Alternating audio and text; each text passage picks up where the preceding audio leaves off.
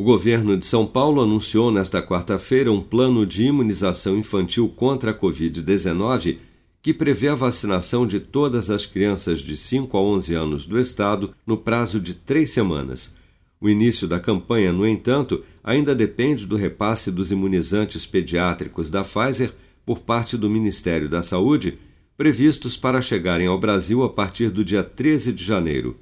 A expectativa do governo de São Paulo é que das cerca de 4 milhões e 300 mil crianças entre 5 e 11 anos residentes nos 645 municípios do estado, aproximadamente 250 mil sejam vacinadas por dia durante a campanha de vacinação. Segundo o governador João Dória, São Paulo já iniciou o cadastramento de escolas da rede estadual de ensino para funcionarem também como postos de vacinação infantil contra a Covid.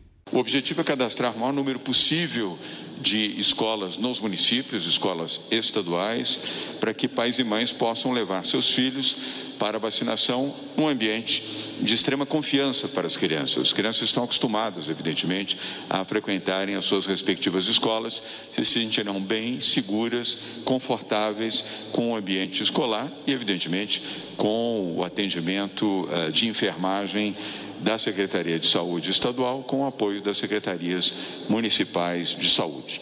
A Anvisa autorizou em dezembro a imunização de crianças de 5 a 11 anos com a vacina pediátrica da Pfizer contra a Covid-19.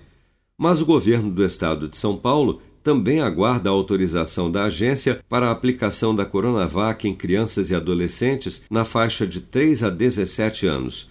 No fim de dezembro, a Anvisa voltou a solicitar ao Instituto Butantan mais dados sobre o uso do imunizante nessa faixa etária para emitir o seu parecer sobre o uso do imunizante para este público.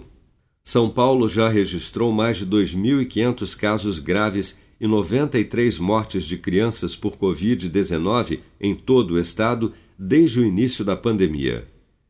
Com produção de Bárbara Couto, de Brasília, Flávio Carpes.